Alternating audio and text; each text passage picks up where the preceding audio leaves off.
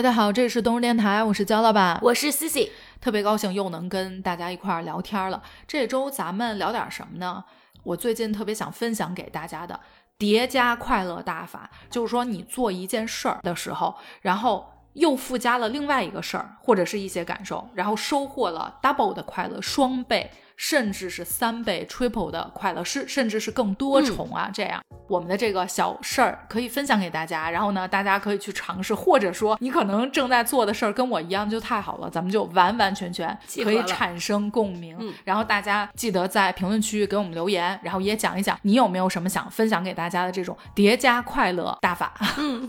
最近我悟到了一个新的叠加快乐法，并且它是那种给你延迟幸福感非常强的东西。总结起来是什么呢？就是进行一个新的尝试，这是一重；再叠加另一重是，哎，在这个新的尝试中，我尝着甜头了，就沉浸其中了，这个感觉简直就是双倍的快乐。首先，我在做这新尝试之前，我要么就是其实很不屑，或者说我没想过我要去做这个，而且你会有未知，对不对？就觉得说尝试了你也不一定喜欢，或者不一定能怎么着，哎，结果带给你的那个东西是远远超出你的想象，并且得到了 N 个嗨点那种感觉。我就不卖关子，我直接说 说了这么多。大家说您说什么呢？跟新的听友说一下，就咱们老听友应该知道，我呢是那种完全不追星。也不磕 CP，就是在这方面比较弱的人。而且呢，我喜欢看的片子可能也会有比较固定的那种范式吧。比如说喜欢看一些悬疑类的呀，看一些节奏紧张的，像这种爱情剧或者说是爱情偶像剧，我基本上是不看的。其实我小的时候看的都很少，嗯。然后呢，我也确实没有什么特别。想去看的那个心，你知道，因为我就知道大概什么样啊，然后我就觉得，哎呀，这时间我还不如干点别的，然后打脸就啪啪的。我那天呀，打开视频网站，然后呢，我就看到了一张海报，这个海报是什么呢？是一部新的网剧，叫《夏花》，夏天的夏，花朵的花。然后它那个海报风格特别像，你知道全川石花它的那种摄影风格。浓墨重彩那种艳丽的红色、蓝色，就是这种隐隐约约还能看见，呃，两个可能拥抱在一起的身影，类似于是这种啊。当然，大家去看一下图，可能比我描述的 稍微好那么一些。然后我当时就只是说，哎，这是什么东西？因为我看不清楚，它是一个朦胧的，有点像剪影一样。我其实是没有那个心要去看，然后我就点开了。点开之后呢？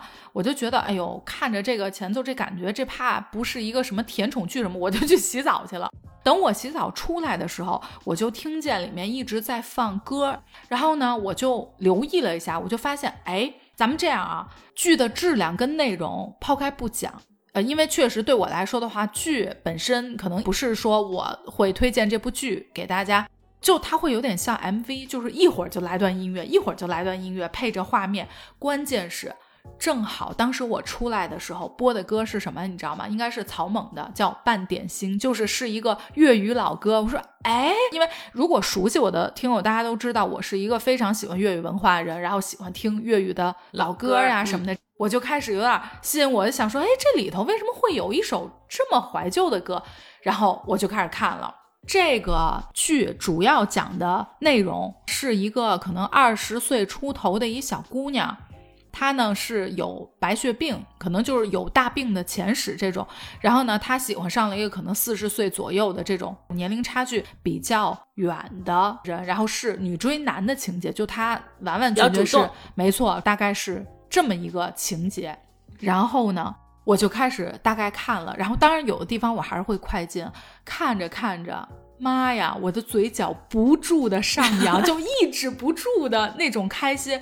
我就发现，我第一次沉浸在这些热恋，包括说一开始不确定关系那种暧昧的氛围里面。我跟大家说一下啊，男主角是言承旭，他演的角色叫萧寒；女主角是叫徐若涵，一个年轻的演员，她演的角色叫何冉。我在这部剧里完全没有磕 CP 啊，我只磕言承旭自己本人。没错，这个男主他大概是什么性格呢？他是一个园艺师，然后平时自己做一做小木作呀，弄弄园艺啊，摆摆花，就是这种。然后他的性子是那种话非常少。非常的沉静，特别默默的，其实是一个这样的性格，哇，完全就中我的点了，因为我就喜欢这样的。其实我以前没太关注过言承旭，这是说实话。包括那会儿咱小时候《流星花园》那会儿，我其实就是正常，周围同学什么那会儿不都风靡了吗？然后我在这么多年后，突然间就迷上了。我跟大家分享一下，在里边我比较印象深的一些情节，比如说一些亲吻呀、抱抱啊，一些挑逗的情话。有一幕呢是言承旭演的这个萧寒开着车带着女主角，他们一起可能去另外一个乡下，然后在路上的时候呢。女主就说：“我这椅子不舒服，你帮我调一下。”男主就说：“在你的手边上，你可以调一下。”女主说：“哎呦，我好像有点找不到。”随即，男主就只有解下安全带，过去俯身帮她去调椅子。再经过一次调、两次调、三次调，这女主都说不合适。结果呢，在最后一次调的时候。它不是因为越贴越近了吗？然后往上掰，咱们调椅子都知道，如果不是电动的话，它不就会咵一下就上来吗？然后这女主就顺势直接就吻上了这个男主的唇，然后在那一刹那，嗯，再想点音乐，慢镜头，然后男主呢一脸不好意思，又有点不好意思，又有点坏那个笑，然后就叫了女主名字说何然，然后就坐回到自己椅子上。我的天，我在那一刹那就在想。我得换车了，我这电动的不合适，没有这个机会哦。但你那个是手动的，对不对？我副驾上是手动的，太合适 合适合适，因为我的姐你，这是一个啊，反正太多了这种的情节，当然还有很多删减掉的一些戏份，大家都懂的。但是我觉得不删会更好，因为你删完之后，你的那个剪切镜头会稍微有点跳，不是很连贯，没有那么美。就好多这种类似于，我觉得大家也很能感受，就是在你正式确认一段关系之前，两个人互相试探、摸索，无论说是假意抗拒也好，或者是一个互相征服的那种感觉，小暧昧这种，没错，就是那个东西其实是最吸引人的，可能比你确认关系之后，因为你确认关系之后，你热恋可能很快，三四个月就过了，就变成正常生活的那种，这个前期是非常非常。很迷人，就会完全沉浸在那个里头。我再分享一个啊，有一天他们两个回到那个店面的时候，男主就去旁边，你知道海岛那边上，它是一个边上单拎出来一个小房子淋浴的，它还是那种上面能看见脸那种，就是中间只有推拉门那种。他去淋浴，然后呢出来了之后呢，就跟这个女主角说：“你是要在这儿洗，还是回去家里面洗？”他说：“我就在这儿洗吧，我还挺喜欢这儿的。”然后呢，他就去洗了。然后呢，他洗之前特意跟萧寒这个男主说：“说我给你准备了一瓶啤酒，说必须得冰着喝好喝，我就给你放在哪儿哪儿了。说你记得一定要现在去喝。”他就去洗澡了。然后呢，这男主就走到那儿，拿起那啤酒一喝，才发现这个女孩给他搁啤酒的，让他站的这个角度正好是能看见他洗澡的角度，正好因为有一面镜子，故意的，你知道吗？就是女孩特别爱使这种坏，就占他便宜。然后他整个酒就喷出来，又是说何然。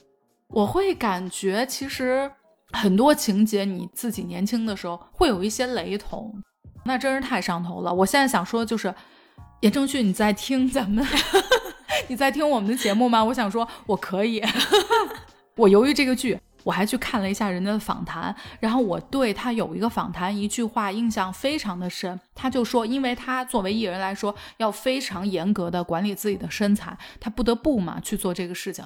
然后呢，他很喜欢小动物，他就谈到，比如说猫猫狗狗什么的。然后他就说，哎呀，我要是有一只大象，养一只大象，我特别想吃的胖胖的，跟我的大象一起玩。你知道那个太中我的点了，我就会觉得，可能我的点有点莫名其妙。我发现他的性格什么真的是我喜欢的，就是话比较少，然后比较内敛，然后很谦逊，不是那种很聒噪的，然后可能也算是比较节俭，不是说很乱花钱的那种。而且我在他身上真的会能找到一些孩子气、童真的感觉，性格上面共同处，我觉得跟咱俩都有点像。我是非常喜欢一个人，他身上会有童真的那种感觉，因为我觉得纯粹和单纯跟童真还不是一样的。我自己觉得我也算是比较纯粹人，但我一点都不童真。我看完之后就，哎呀，我也能跟大象一起玩，我陪你，我都不用吃胖，我现在就已经胖了。然后在这个里头，我突然间想到一什么呀？我记得之前我妹有一天就问我说：“姐，你认识吴彦祖吗？”我说：“是急事儿吗？”她说：“急，非他不嫁。”我现在想说，妹，你认不认识言承旭？我这也挺急的。八竿子关系，深挖三尺。哎呀，我这关系网呀，必须得用起来了。近几年啊，确实爱情片我还真没怎么看过。但我想起来，大概在十年前的时候，有一次我跟我闺蜜啊去广州玩去，电视上正好播了一个就早期的台湾偶像剧，呃，女主应该是田馥甄，然后男主是挺高挺帅的，当时把我迷倒了。我这人啊，记名字记得不太清楚，然后这一路上就是之后的几天，我就感觉我脑海里面全是人，全是他。然后三句话我就问，哎，那男主叫什么名字来？到现在啊，我已经把男主忘了。你不是真爱，我觉得你要真爱能记住。那时候呢，就觉得这男主特别高，喜欢打篮球，然后女主田馥甄她比较小巧这种，然后我比较觉得就好像有一种要代入的，对对对，就是想被人保护。戏里面应该两个人也是那种比较活泼型的，就互相有点知道彼此那意思，然后但是呢，都想让对方来主动，就有点拿着那个劲儿，就有点很像。有的时候我觉得暧昧期会有一点这种劲儿，有一点调戏对方。嗯，没错没错，挑逗加上调戏。我这必须得联系联系这台湾朋友，看 看咱们这周围关系里头能不能就认识认识言承旭。哎呀，我觉得吧，我现在突然间觉得我时间有点紧张了，到时候我估计没有时间跟你录音了。确实，咱们这样吧，咱们就珍惜接下来的几期，因为你这个马上，我感觉我明天一联系上了以后就得飞趟台北。人家应该现在吃个饭，在内地工作可能比较多啊，那可能没人打个车。对对对，听友们可能之后的节目听我们都是在台北录的，那可能在听这个咱们这期节目的时候，你就跟言承旭已经坐在一个桌上吃饭了。反正只要是说我跟 C 姐在的一天，肯定给大家录这节目。但是具体在哪，可能就得看我跟言承旭这个进展。台北吧，可能就得玩起来了。这咱们可能变成旅游类节目了，什么小乡村呀、花莲呀，就这一条龙，我这已经开始憧憬上了。到时候我也别打扰你们。对对对，你还是识趣的，就是你自己该背包旅行旅行去，你别天天跟我们在一块儿，到时候不合适 感觉。对，咱俩就这样，就见一回，完了这一回咱俩直接录十期节目，这样的话，接下来几个月个把月你就玩去，咱俩就别见了，互不打扰，这是你给我最好的爱。我也谢谢自己，就是我是一个可能。比如说比较排斥自己不喜欢的东西，或者说不会花时间去做的东西，我去做的。那么这一次无意间让我进行了这个，对我来说真的是熟悉我的人都知道，都觉得不可能。我怎么也会有这种时候，或者去看这些，我竟然做了。做了之后还非常意外的，不仅是尝到甜头，我这人生大事儿直接给我解真爱了。这对，就是我想跟大家说的是，如果说有的时候。你会觉得好像生活完全都没有任何 highlight，让你觉得好像天天都这样，也感受不到额外的快乐或者说开心。没错，我觉得大家是可以去走一个新的尝试。当然，我说的新的尝试不是说你特别不喜欢这东西，我还非要去，那么你有可能得不到。别说得不到叠加的快乐，你快乐都得不到，因为你压根儿就不喜欢这东西。去没错，就是你去尝试一个，比如说简单，对你来说简单，但是又可能这个可能性比较大，就是让你会觉得不错的。比如说你本身就对运动不排斥，那我今天我是不是学个游泳吧？我去弄一个游泳吧。一个新的体验。没错，然后在这个上头，你有可能在游泳的时候发现自己。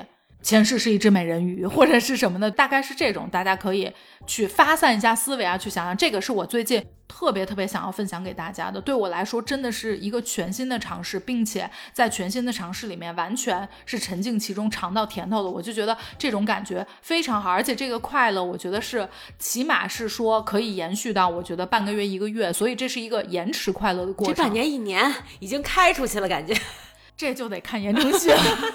我希望咱们有认识言承旭的听友帮我们把这一期节目推给他，然后让哎没法让他联系我，他也没这戏就是女追男，你这就直接就是一表白就完了啊！那就这样，咱们的听友有认识言承旭的，把我这期节目推给他，推完了之后呢，你要觉得可以的话，也可以听咱们以前的节目，没错。然后关键是这个联系方式就麻烦听友私信咱们这个电台，然后我把我的微信发给你，然后你再帮我 发给言承旭。不用微信的话，因为我知道台湾是用 Line 的嘛，Line 我也有，没问题，这都可以。我想到了当时我喜欢这高以翔，那简直我迷的，我就感觉我们俩最合适。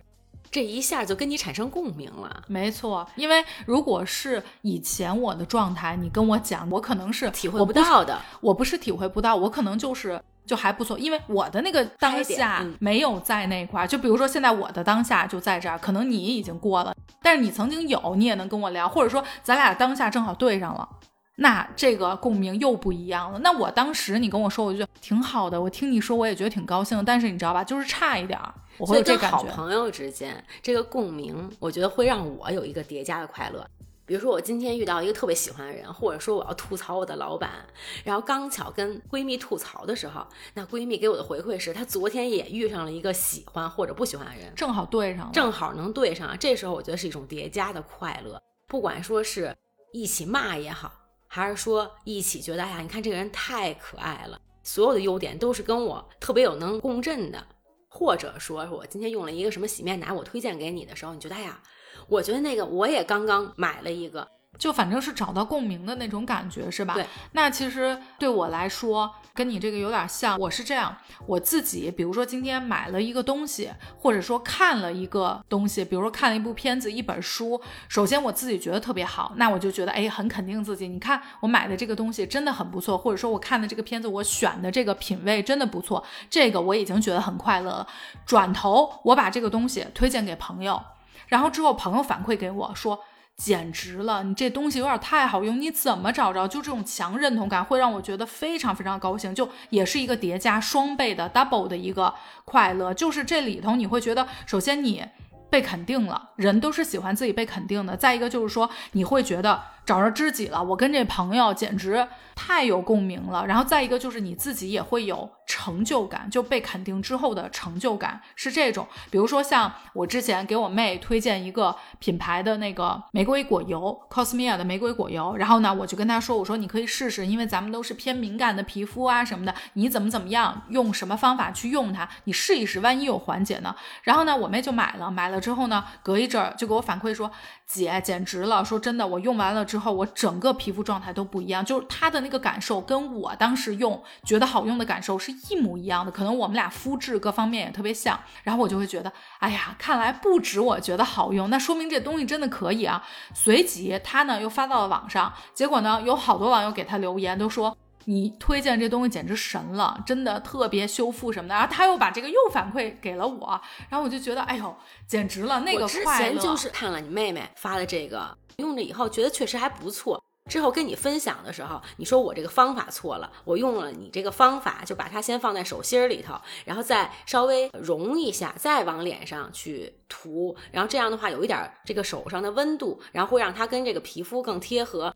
觉得呀，确实能体会出来，让你皮肤特别有这个光泽，相当于我的一个自己用着高兴的东西，然后又推荐给别人，别人用着也高兴，又反馈给我这个高兴。像比如说好物推荐这种，那咱们之前也做过好物推荐的节目，为什么做？肯定也就是说，咱们希望带给咱们便利或者说高兴的东西，能分享给大家。哎，大家又去尝试了之后，发现真的也适合你，那这个东西咱们是特别高兴的。然后，如果大家喜欢听好物推荐类的节目，可以往前拉，我们之前有出过不同的好物推荐节目，比如说有夏天的好物推荐，还有就是说在家里面小物的一些推荐，大家都可以回去听一听。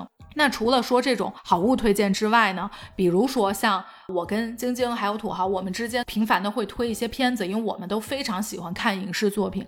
比如说像之前我给晶晶推荐过的几部剧，她看了之后，他会直接给我反馈说。完了，我晚上觉都睡不了了，就一直在看，说我根本就停不下来。对，说真的很不错。然后这个时候，我们俩又会聊到剧里面的东西，比如说我看什么感觉，他看什么感觉，包括结合到我们自己生活上面，好像又有什么感觉。那这个时候，我觉得在这种深度的沟通里面，你又会提升一个愉悦的感觉。然后包括我记得之前我有给你推荐，其实不是我给你推荐歌，是有一次咱们出去玩儿，可能是我正在唱。哦，可能你来我家的时候也听过，我不记得了。然后呢，你就立刻说我要下载，我特别喜欢。然后呢，跟我说之后你没事儿在车里面也老放。那这个对我来说就也是一样的。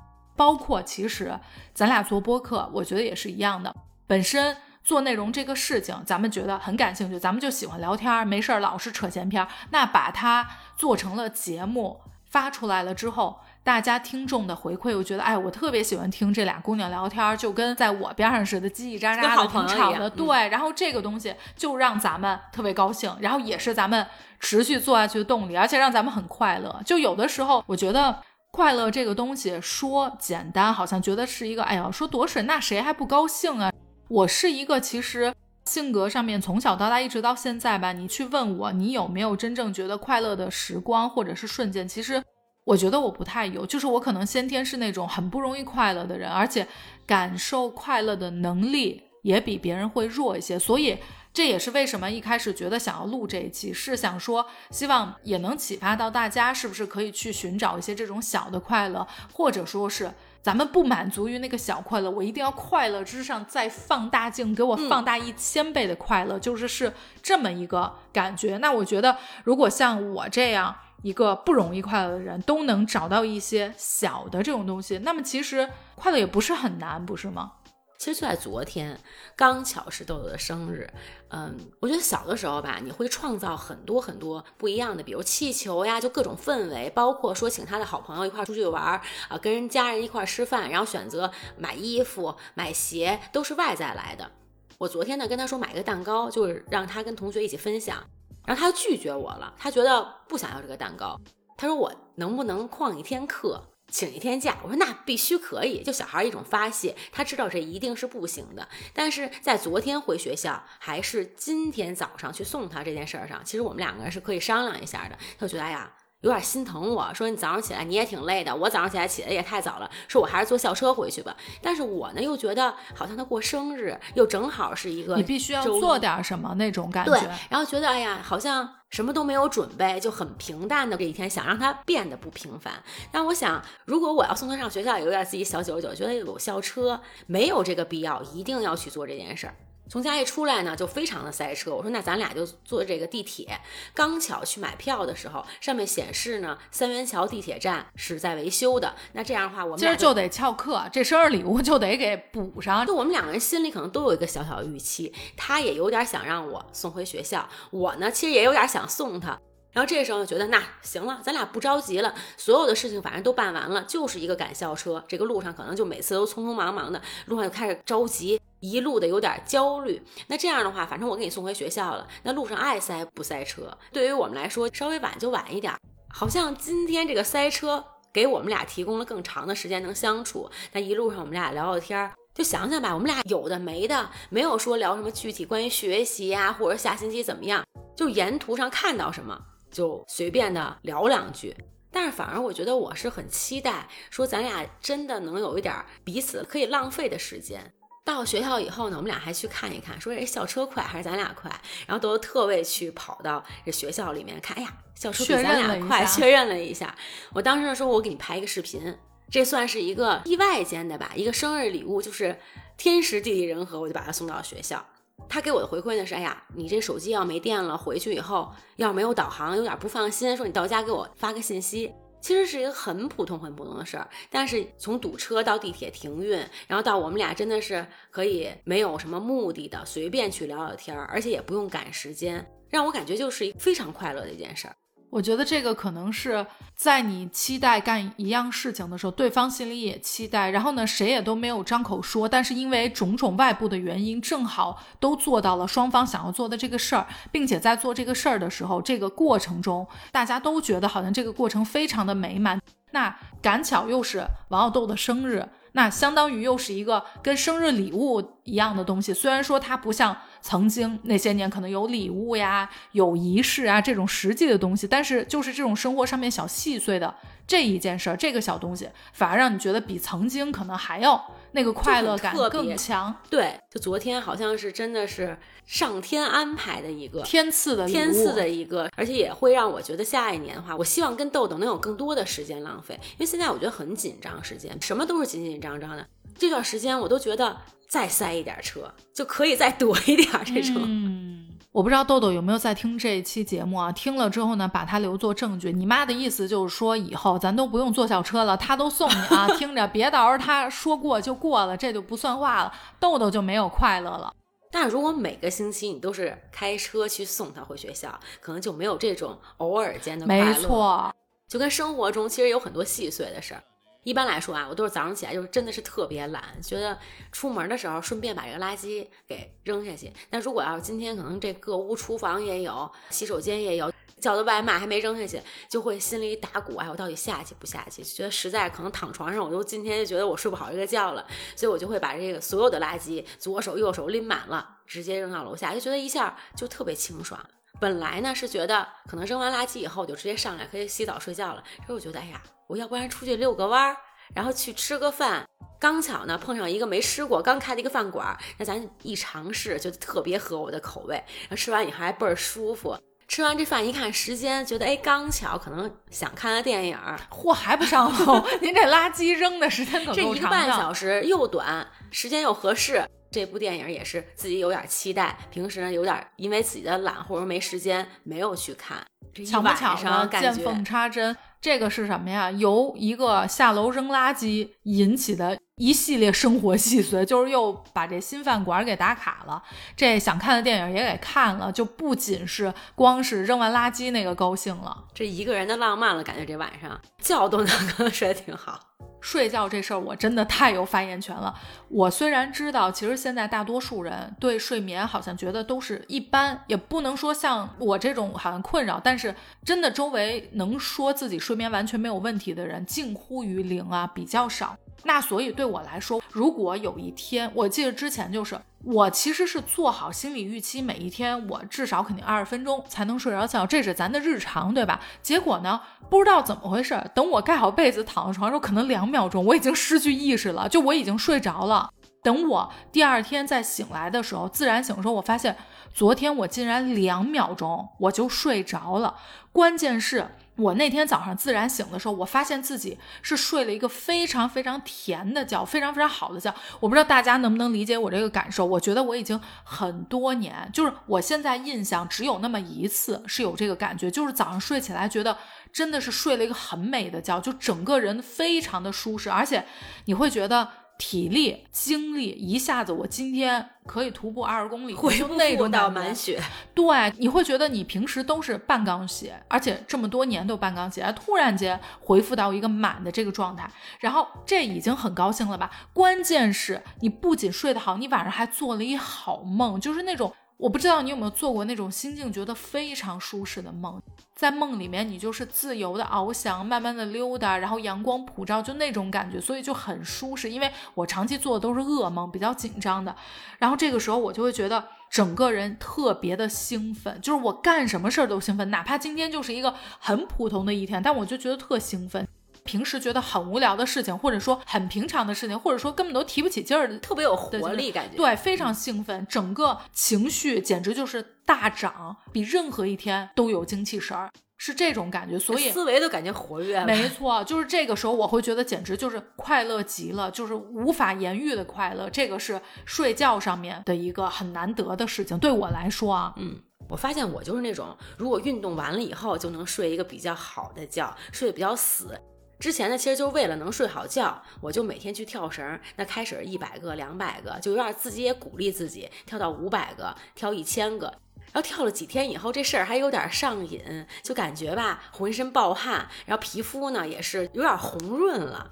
这时候我正好上我闺蜜家，闺蜜一见我呢，说你这气色不错呀，而且还有点瘦了，感觉紧实了。我说是吗？我这最近跳绳，还看出来了，一有这个动力。我感觉我这一下就连上了，续上了，然后晚上呢，对我这睡眠还确实挺有帮助，就有一种一箭恩雕的感觉。就我只是做了这个事儿，对我睡眠又有帮助，然后我还瘦了，别人还夸我气色好，这就是一箭三雕。而且身体上吧，还感觉确实轻快好多。其实我觉得运动真的是。大多数人能直接带来快乐，就除了我以外，大家其实基本上如果能，就是不像我这种这么排斥运动的情况下，其实带一点运动，我还是心情上面、身体上面各种的都是会觉得比较开心。那这个至于怎么样让它加倍开心，怎么样去叠加呢？大家可以去找一找。身材好了以后，那别人一夸你，你就感觉有动力了，眼睛确实能看得见的变化。一到别人这儿都是运动，到我这儿又得回归到吃了，就不能听运动俩字儿，只能听吃俩字儿。我不知道大家有没有试过，辣的和甜的一起吃，不是说辣跟甜在一个勺子里头一起吃下去，不是这个意思啊，是这样。比如说像我啊，有一次去朋友家吃火锅，然后是那种川式非常辣的火锅。我这个人有一毛病，就是我吃辣的时候会非常想吃甜的，吃甜的时候非常想吃辣的。那那天这不是咱就有这外部条件了吗？我呢就提前订了自己想吃的蛋糕，正好我朋友也买了蛋糕带过来，那我就变成吃火锅吃一半的时候，我想挖一勺蛋糕的时候我就吃一勺，哎，吃完半个了之后觉得有点辣，哎，对对对，然后这就变成了两种完全不同味觉带给你那种特别刺激的那种感受。然后我朋友看着我说，哎呀，说实话我也有点想尝试，因为我一看你这样吃的觉得特别高兴，然后我还推荐，你知道吗？他说，但是我肠胃有点弱，说不像你。这肠胃，如果说听友们肠胃真的比较健康的话，赶紧去试，直接是快乐加倍。当然，前提是你得喜欢吃辣，喜欢吃甜。就这俩的呢，吃点甜的还能解点辣，这俩 太契合了。吃甜的解辣，然后甜的吃腻了，得需要辣的稍微爽一爽。对对对，就来回一下胃口开了，可以吃五个小时。然后弄完就跳绳了，这不就叠加快乐？晚上又睡了一甜甜的梦。对。除了这个味觉上头的，我还有跟吃相关的。熟悉咱们的听众都知道，我这人呀，其中的幸福和快乐，可能百分之九十九都是来自于吃啊。我这个呢是什么呢？看片儿加堆满小零食加盖着小被子加外面正好是一个暴雨天或者是大雪天。你看我这是四重快乐，都不是说双倍的快乐了。首先呢。看片子这个事情，因为你就会觉得很放松。完了之后呢，边上小桌子就给自己摆一堆自己爱吃的零食，吃着看着就已经很高兴了。关键是再盖点小被子，我是非常喜欢，就是在沙发上我都会有一个沙发毯，稍微盖着点，不是说那种跟咱睡觉似的捂成那样，稍微搭着点。这个时候外头还特别冷，你想又是暴雪，或者说又是下雨，你简直就是巨舒服的那个。然后呢，我之前呀。再看那个平原上的摩西，它基本上讲的可能是有点八九十年代的那种事情，然后整个里头的那个场景跟老物件，就让我秒回到小的时候，我跟姥姥姥爷一起生活时候的那种感觉，我就看的特别进去，然后尤其是它又有很多固定镜头，哎呀，看的我就特别怀念以前跟姥姥姥爷一起的日子。我这次呢，给自己准备的零食是什么呀？好，咱们就走怀旧派。我小的时候吃的零食，然后呢，我就叫了一些像什么，我不知道大家有没有吃过什么盼盼香蕉酥啊，什么干脆面呀，什么牛羊配呀，乖乖呀，就这种非常怀旧的那种小零食。哎呀，我这就给自己来了一个怀旧主题的零食大礼包那种感觉，我就摆在我的桌子上面旁边，等于就是随手可拿，就边吃边看。然后呢，那天我的小被子正好刚洗完，然后是那种烘完香香的，而且是有一点，就像咱们小时候盖的那种小碎花棉被那种感觉，就特别复古。只不过它比较小，然后我又盖在腿上。但是那一天没有赶上说雨天或者雪天，但我没记错，应该是一个阴天那种。然后我一下就觉得，不仅看电视剧是这个场景，我觉得我闭上眼睛去想。我就觉得我已经置身在了小的时候跟姥姥姥爷一起长大的家里面那种感觉，然后脑子里面就会有那个画面，我姥爷坐在他那个摇摇椅上面，脚上穿着棉拖鞋，然后腿上面搭的是那种毛巾毯，然后呢正在看新闻联播，然后我在边上，可能哎我姥姥给我剥橘子呀什么的，哎呀就完全回到那个非常怀旧那个场景，所以我就觉得。当下简直就是巨快乐，就是我又有快乐的回忆，然后又现在真真实实的做着自己喜欢做的事情，又吃着又看着，好小被子盖着，就简直了，就是特别快乐。哎，在这儿我得插入一个好物推荐，就是沙发小被儿。其实这个场景一下给我带回的是大学的时候，那时候好像是逃课，在逃课了以 后，宿舍里头只有我一个人，静悄悄的拉着帘儿，黑黑的。对，那时候。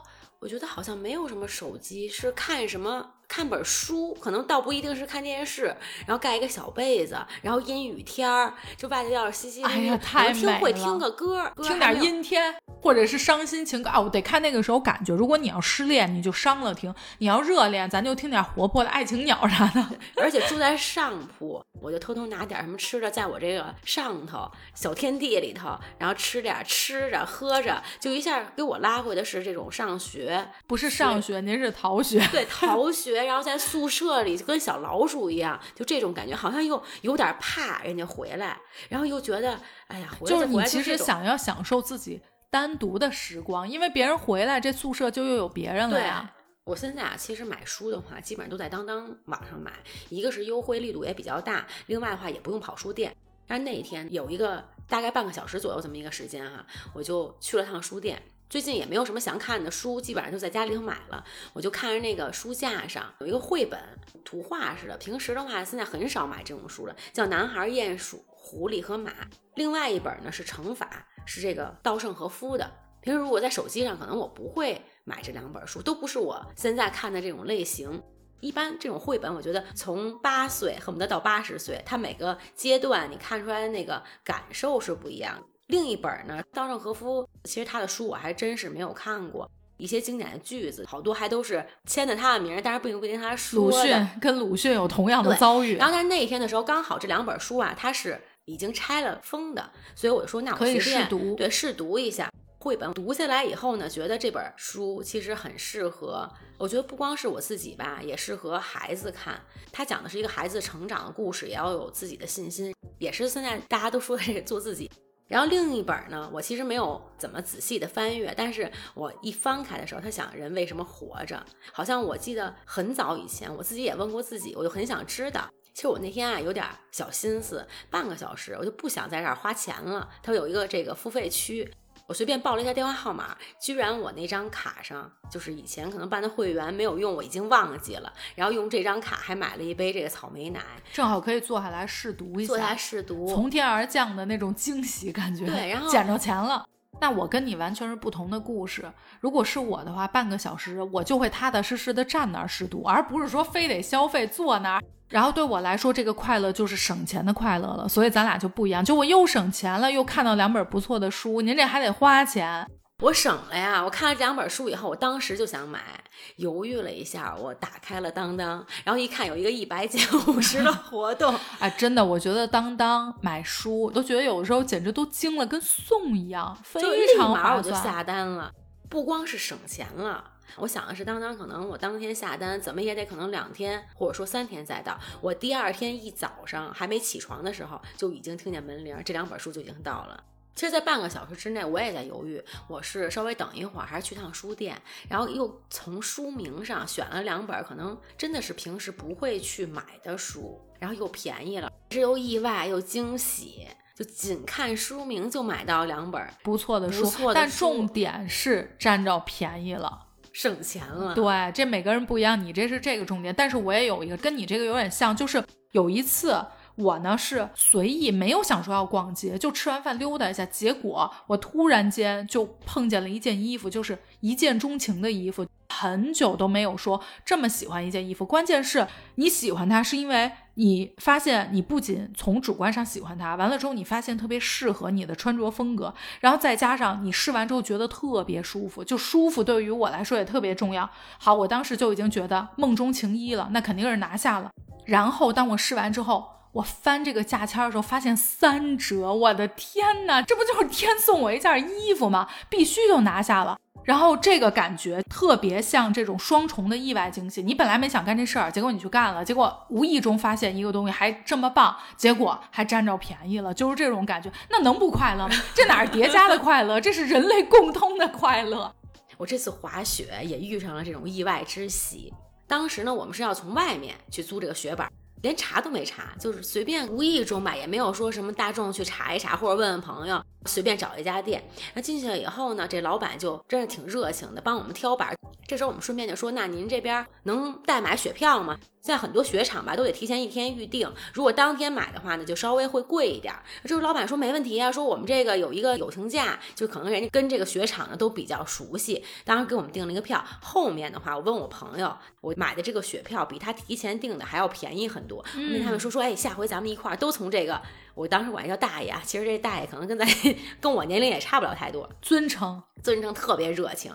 大爷呢，当时帮我订完雪票以后呢，就说这稍微等一下，就这个还有一个时间差嘛。他说我这后头啊有大棚，草莓大棚。嚯，人家一条龙这然后说你这个等我的时候，你去摘点草莓去，还说啊你得往后走，越后面越大，就是没人摘，说让你往后多走两步。